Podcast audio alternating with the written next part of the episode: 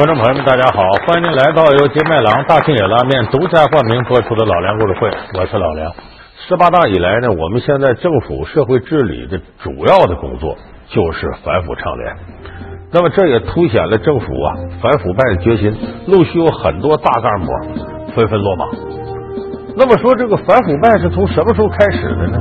不是说从改革开放以后开始，其实在中国共产党掌握了政权之后呢，反腐败就开始了。就是一九四九年之后，反腐败就已经陆续展开了。第一个震惊全国的腐败大案，咱们现在很多年岁大的观众朋友还能记得，有人还记得有刘青山、张子善被枪毙的事这两位呢，当时呢是一九五二年犯的，一位呢是天津地区的书记。一位是天津行署的专员刘青山、张子善，当时算得上大干部。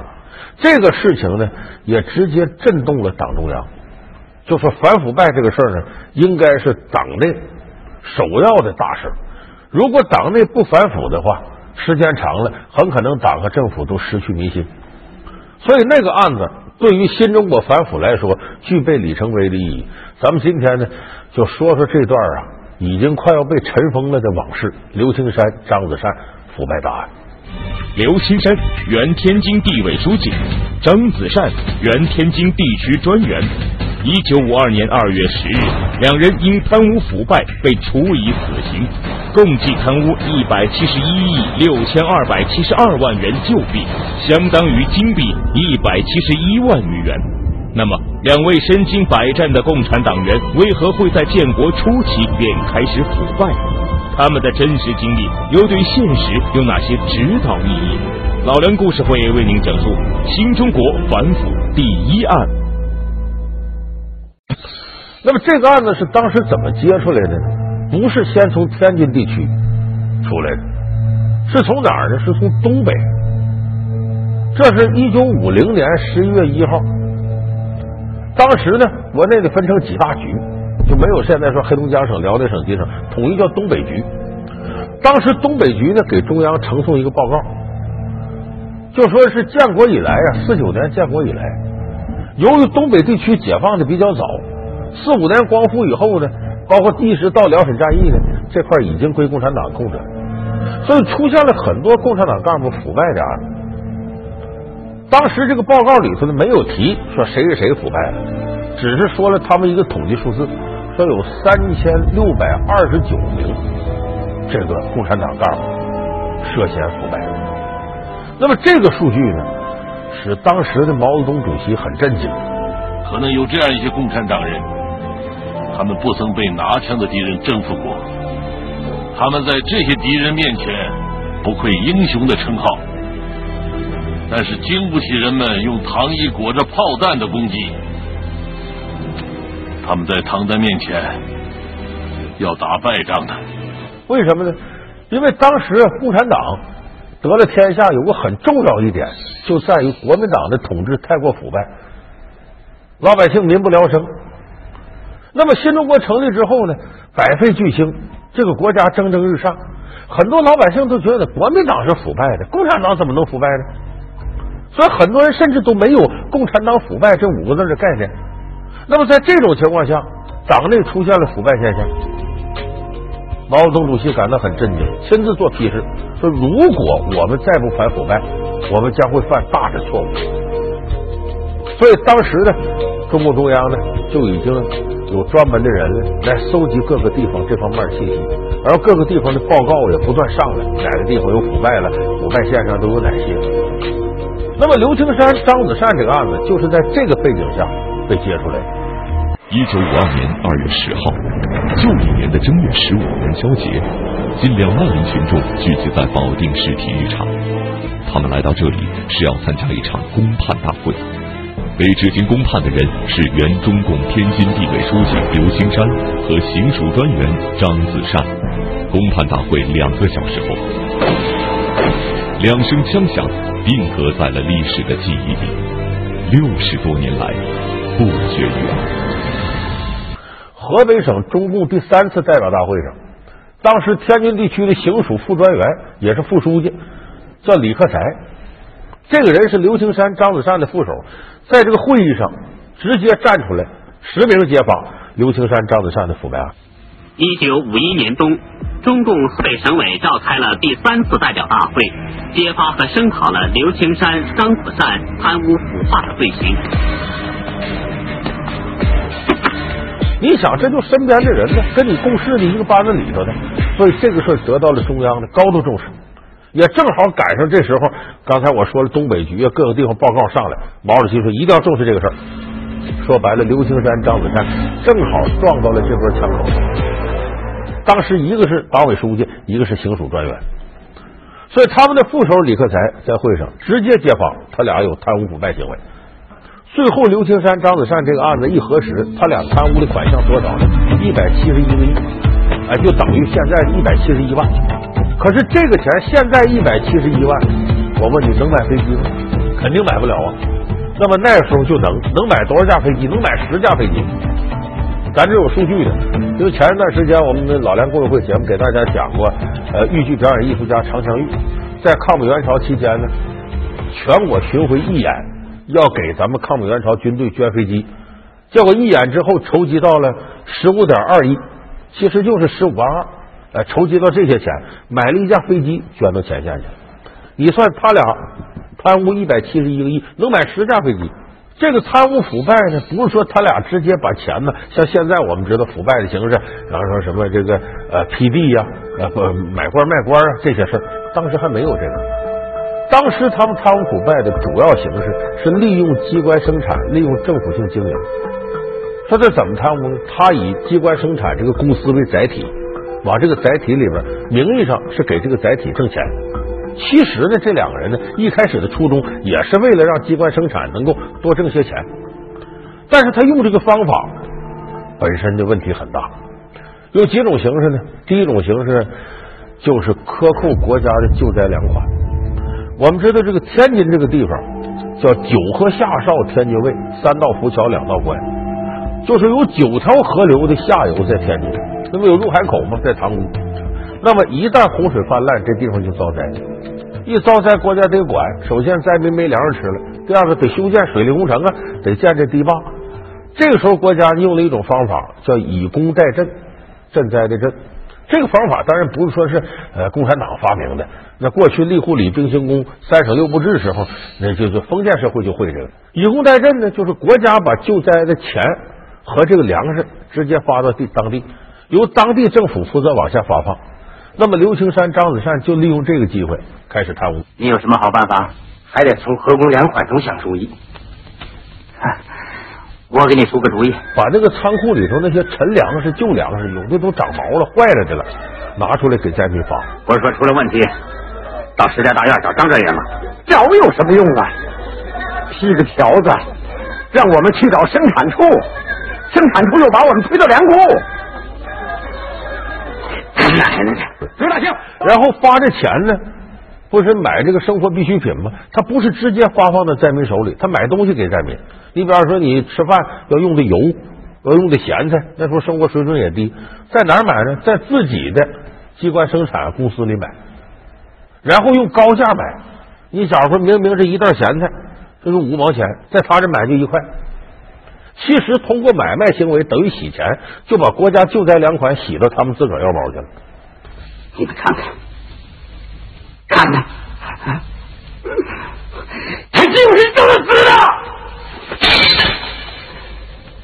就是这些长了绿毛的棒子、发了霉的小米、生了芽的土豆，还有这些烂菜帮子，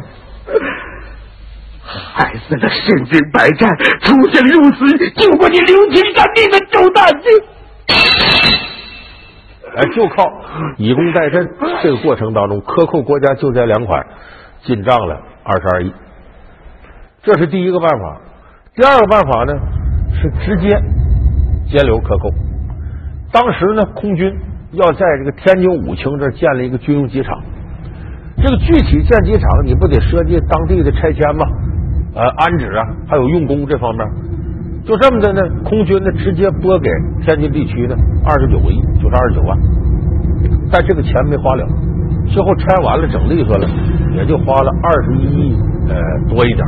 剩下这七个多亿直接扣下来，进入机关生产公司，就他都用机关生产公司方式进到这里边来。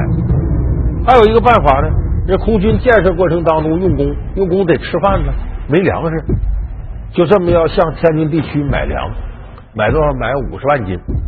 这时候刘青山、张子善呢，也是用以次充好的方式，还抬高物价，按照旧币一千块钱一斤的方式卖给空军。最后卖这些粮食呢，卖了大概五个亿，也进不了。可怜我们的志愿军战士，他们在异国他乡爬冰卧雪，每天都在流血牺牲。为这些后方的贪官污吏和不法商人的罪恶勾当付出巨大的生命代价，是可忍，孰不可忍？所以通过这些方式弄来弄去，他这个机关生产公司越做越大。但越做越大呢，咱们说这里头呢，实事求是来说呢，呃，多数的资金呢还是搁在机关生产公司。就是当时两个人呢，那胆子没有大到那种程度，敢把这个钱直接都揣自个儿里。但是机关生产公司呢，却成为他两个人欲取欲求的这么一块阵地。就我个人花销干点啥，也都从这里报销的。所以说，他贪污是这个概念，他不像今天我们想象说那大贪污犯胆子大，他不是那个样子。但是这个个人享受呢，你要搁今天来说，也不算太大的事儿。但是当时大家日子都苦，他们这样的贪图个人享受，就变得特别痛苦。你比方说两个人都喜欢轿车，那会儿能有一个是破吉普开就不错了。他俩换了五次轿车，那别的干部看着都哎呀，这太厉害了。而且这两个人呢，在生活上呢，不是说很注意。本来他俩呢都住在这个杨柳青镇石家大院，那是天津行署的办公地点。结果后来这刘青山呢，以有病为名，搬到天津市里去了。刘书记。我知道你在想什么。您是位革命的功臣，又有病，我敢推开这窗子，问问每个过路的工人、农民，像您这样的人住在这儿，他们有没有意见？你想，当时绝大多数的革命干部还住在小平房里呢，跟棚户区似的，苦的不行了，他搬进小洋楼去。因为张子善呢？也比较讲究个人享受。那个时候，大伙都穿这个呃军装布鞋的时候，人家就毛料西装啊，大皮鞋就穿上了。而且张子善的老婆呢，说这个习惯性流产，怀不上孩子，也不哪儿听个偏方，说这胎盘呢，呃，对于怀孩子有用，那就各处搜集胎盘，搜集完了之后呢，夏天赶着这个太阳出来，磨成粉在那晒，专门有人跟着看着。在当时，你想想，你利用革命工作机会给个人谋福利，那时候全国都苦的，你自己在这这么享受，这就出格了。比较典型的例子呢，刘青山有一次，刘青山爱吃韭菜馅饺子，可是呢，这韭菜我们知道，当时那个没有反季节蔬菜，周边地区只有北京，现在北京四环有四季青桥，四季青桥边上有个四季青暖房，那块有。大棚蔬菜，那是周边唯一一个地方。他一说要吃韭菜馅饺子，这厨师就得跑到北京四季青桥边上去买这个韭菜去。你想想，冬天反季节蔬菜，当时那个年代得多贵吧？买买回给他吃，说给他吃，他还不吃，怎么不吃呢？他胃不好，说这韭菜辣胃，但我还想吃韭菜这鲜味。厨师想个什么办法，都绝到一定程度了。和馅，然后这肉馅、鸡蛋啊，把这个韭菜不是咱韭菜馅儿切碎了，不切，整根韭菜洗的干干净净的，前面一点韭菜白，然后这是韭菜叶，都洗干净了，然后把这个卷上，搁到韭菜馅儿里头，然后这包饺子的时候呢，把那轱辘韭菜白呀露出来，从饺子皮儿伸出来，然后煮或者蒸，等到呢熟了以后呢。掐着这韭菜白的头一拽，这不整根韭菜就出来了吗？这样的话呢，你既能吃到韭菜的鲜味了，还韭菜还没吃进去。你这搁到我们今天来讲，要哪个党政干部吃饭要这么费事，是不是腐败行为？你这不折腾人吗？你怕拉胃，你别吃韭菜不就完了吗？所以这样的行为，尤其是在当时全国都比较艰苦的情况下，能没有民愤吗？所以他的副手李克才。慷慨激昂的在会上就讲，太不像话了。所以刘青山、张子善通过刚才我们介绍的，可能和你想象当中的大贪官不太一样，但是你别忘了，你要还原当时那个年代的背景，在那种情况下，他们这么干，冒天下之大不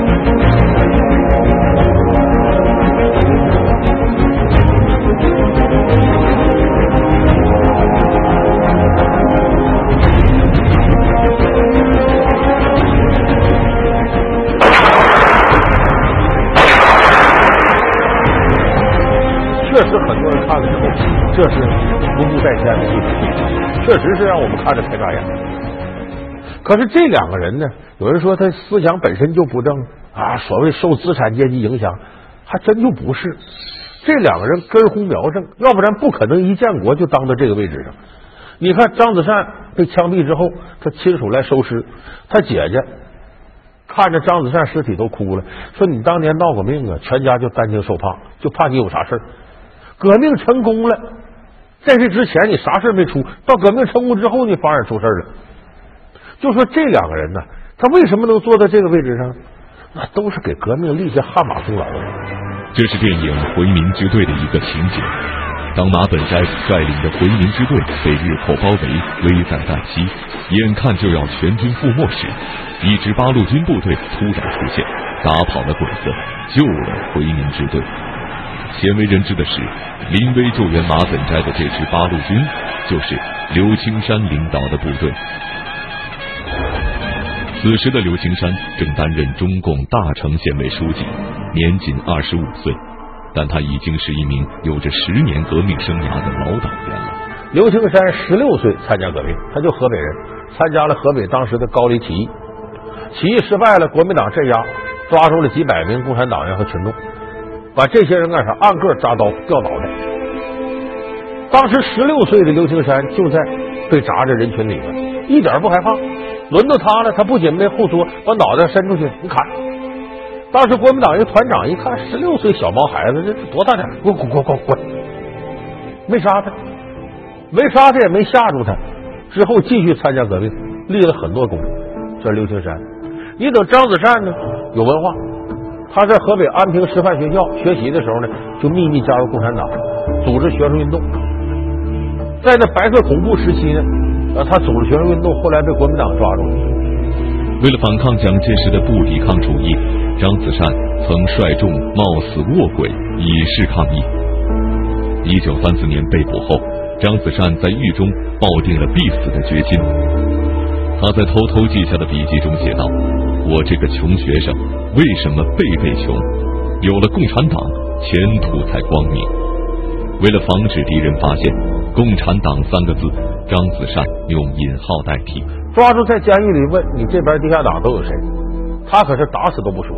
受了什么刑呢？十个手指头都把竹签子钉手指里头去，这得多疼是联系不招。以至于后来张子善就被枪毙的时候。他的十个手指甲还是黑的，那食指头都烂的不行了。后来一点点治好了，但指甲都是黑的。所以后来在七七事变之后呢，趁乱从监狱里跑出来，继续找革命队伍，接着跟共产党走。就说刘青山、张子善呢，在战争年代啊，那是响当当的汉子，给革命立下汗马功劳。你看那个时候那么大的压力，没有出现。这个叛变辩解的行为，怎么到了建国以后，太平日子来了，成贪污犯了？两位身经百战的共产党员，为何会在建国初期便开始腐败？他们的真实经历又对现实有哪些指导意义？老梁故事会为您讲述新中国反腐第一案。其实这个事情值得我们党内党外好好总结，就是腐败行为到底是怎么产生的？你看当时的环境下呢，呃，社会上的人民群众积极参与建国啊，这个基本完成社会主义改造啊。但是中共的领导干部，尤其基层领导干部，待遇确实不高。哟，刘书记，您就这么艰苦，这也太苦自己了。这是我们刘书记全家一个月的肉钱呢，真受刺激，也长了见识了。一桌席就是百十来万，心里不服。有的领导干部心里头就产生一些变化。你看我这出生入死，我现在还不能享受生活吗？所以他有他的小九九。再一个有这个念头之后呢，咱们那阵可谈不上法治社会，好多方面立法都是空白。就说他真要是贪污的话，一开始还没有明确的法律约束他。中央决定在杨村修建飞机场，拨加二十九个亿。哦，这这太好了，这是老天饿不死瞎家巧啊！先暂时挪用一下，等马头铁一脱手就还上。这可有点不太好办了。林科长一直盯着这件事儿。哎，这个老鬼子工作上没点灵活气儿。像我们现在习近平主席讲，要把权力装进制度的笼子里边，那个时候制度各方面法律规章不完善，这一把手想怎么干怎么干。所以在这个时候又没有严刑峻法去约束他，还有更重要一点，这个机关生产啊是战争年代的产物，非常时期的产物，所以当时机关生产在战时延续的非常正策，在建国以后继续延续是有些问题的。所以这个行为你不约束他，那就给刘青山、张子善这样的贪污犯大开方便之门。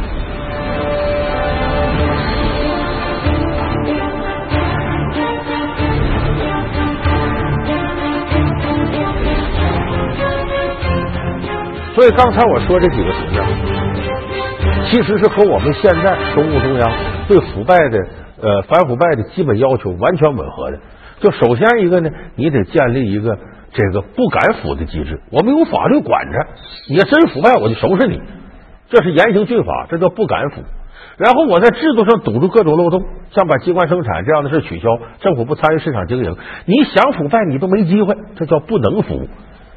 不敢腐，不能腐，在这两点保证之下，再加强思想道德教育，净化自身心灵，呃，包括也提高一部分公务员待遇，啊，让大家这个待遇与时俱进，共享改革开放成果，到最后他自己就不想腐败了。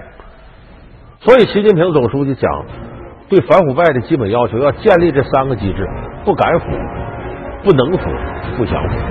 其实，从刘青山、张子善这案子当中，我们一直可以看到，要想解决这样的基本问题。习总书记提到这三条是抓住了事情的关键，所以今天我们在回顾刘青山、张子善这个案子的时候，在比照当前轰轰烈烈的反腐败，其实可以看到一条清晰的历史脉络摆在我们面前，就是要解决这些问题，有一个最大的起点，那就是刚刚结束的十八届四中全会上强调依法治国这四个字，只有依法治国、依法执政，把所有的权利都装进法律和制度笼子里边，那才能真正实现反腐败的长治久安。他是国民党保密局派遣到大陆的头号特务杀手，他曾经实施爆炸了国民党北平市长何思远运河，他三次潜入京津发展特务组织，企图暗杀中共高级领导，他就是飞贼段云鹏。那么，一个飞贼究竟是如何成为国民党头号特务的？号称赛狸猫的他，又是如何被我公安民警擒获的？老梁故事会为您讲述飞贼段云鹏落网记。故事会，老梁故事会是由金麦郎大金野拉面独家冠名播出。我们下期节目再见。